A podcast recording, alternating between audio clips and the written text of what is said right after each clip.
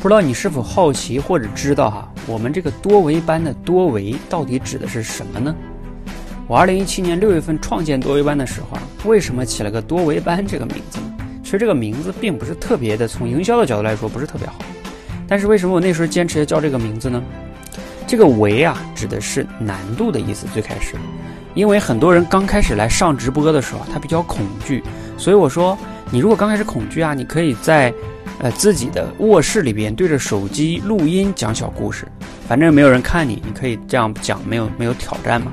然后再逐渐增加难度，比如说来我们直播间中用音频开始讲，音频挑战了之后，你可以再用视频讲，然后视频讲了之后，你还可以随机抽的讲，随机抽之后，你还可以怎么样呢？就是即听即说的讲，现场听现场讲。你看，不不断的增加这个难度，所以多维直播的维指的是这个难度的意思，你知道吗？